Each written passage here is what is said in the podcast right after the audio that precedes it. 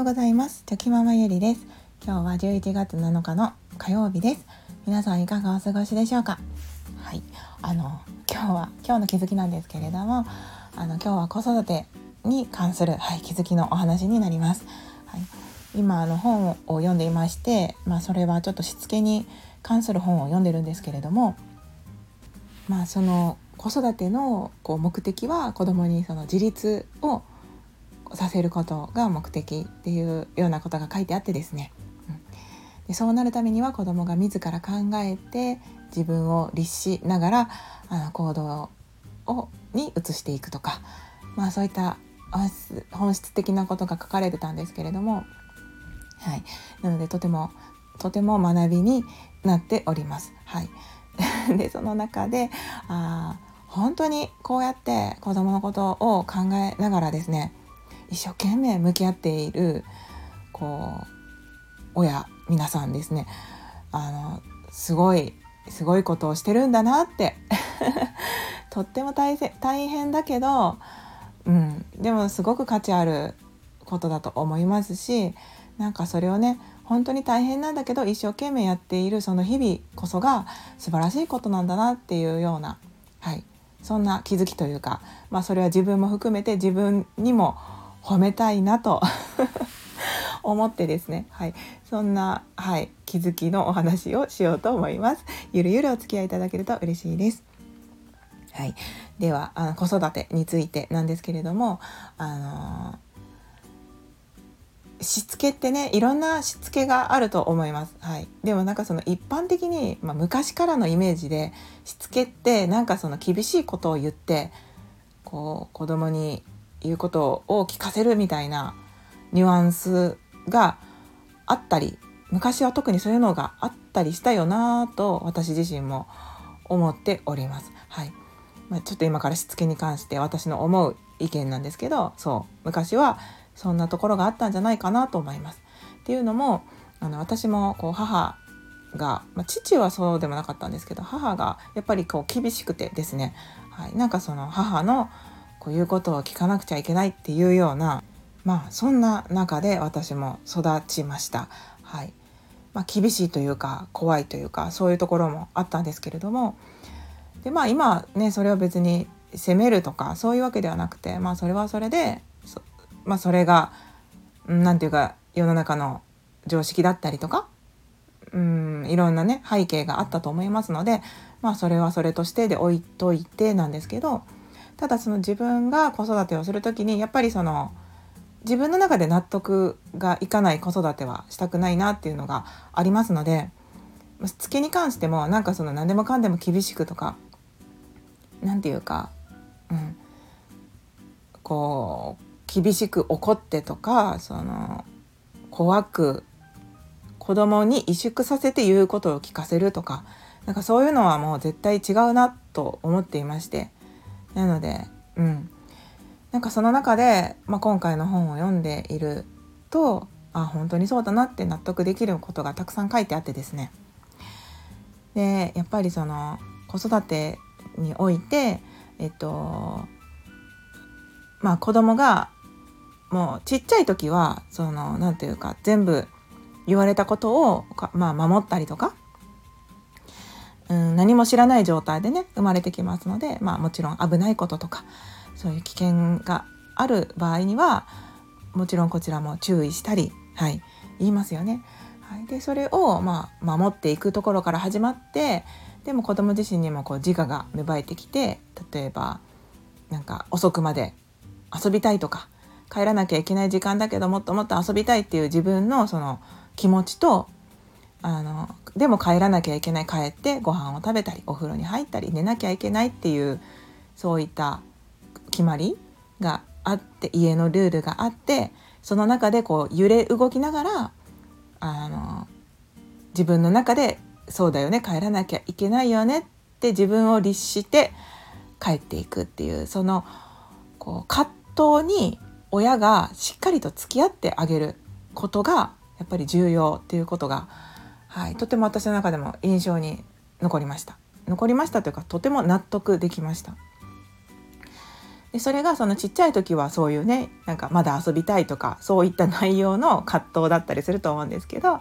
まあ、年を重ねるにつれてまた例えばそのちょっとね子供だけでなんか遊びに行きたいとかちょっとこう、うん、繁華街に行きたいとか例えばまあ遊園地に行きたいとか言ってきた時にそのその年齢がまだ小学生とかだったらまあそれはもちろんご家庭にもよると思うんですけど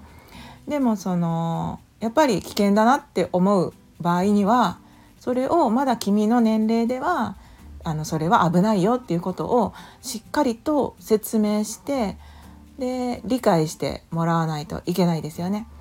でも子供からすると「なんで行かせてくれないの？もう大丈夫だし」とか「なんか気をつけるし」とかそういう反発っていうのが絶対起こってくると思うんですよね。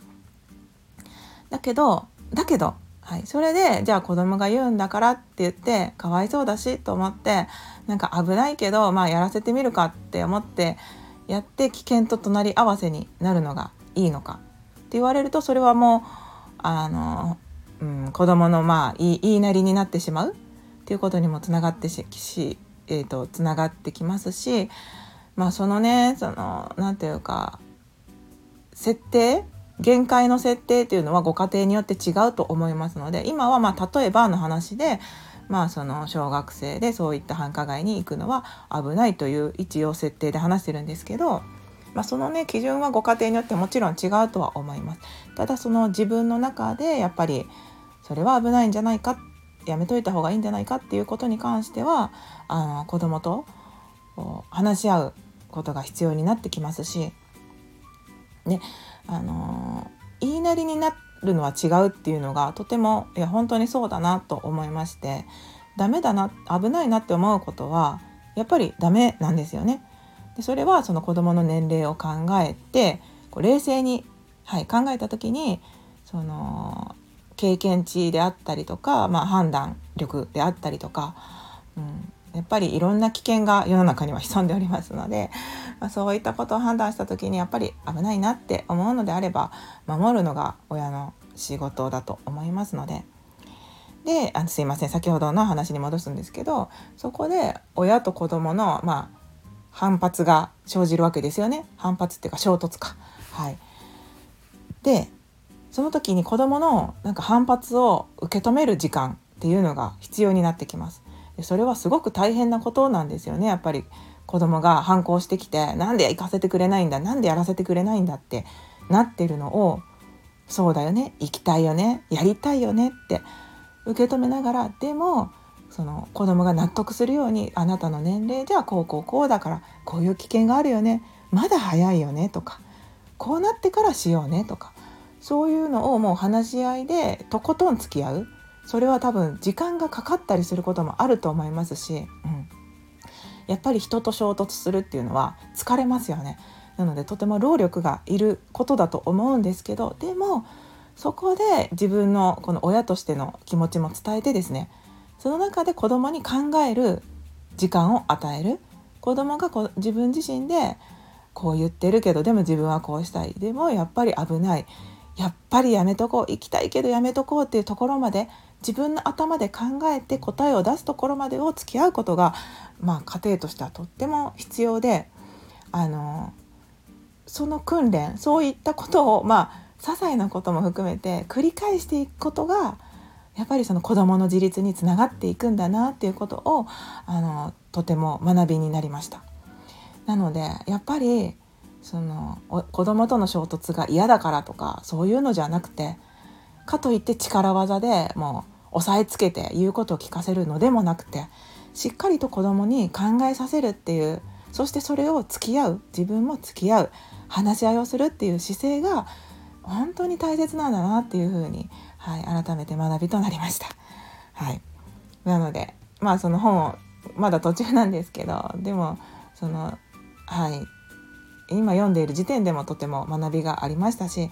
あの、うん、そういったことをね意識しながら子どもたちとやっぱり向き合っていかなきゃいけないし向き合っていきたいなと思いましたしで本当に大変なことなのでやっぱりその意見をすり合わせたりとかね理解してもらうように説明したりとかそのもう出してくる不満を全部受け止めたりとか本当に大変なことなんですけどでもそれは全て子どもの自立につながるんだなって思うとまたね頑張ろうって思いますしそしてそれと同時にあ自分たちはもう毎日本当に大変だけどすごいことしてるんだなってはい、自分のことをこう認めてあげるのもあの大事だなっていうふうに感じました。はい、というようなそんな気づきのお話でした。すいません最後まで長々とあのお付き合いくださいまして本当にありがとうございました。はい、今日もぼちぼちやっていきましょう。ではまた明日。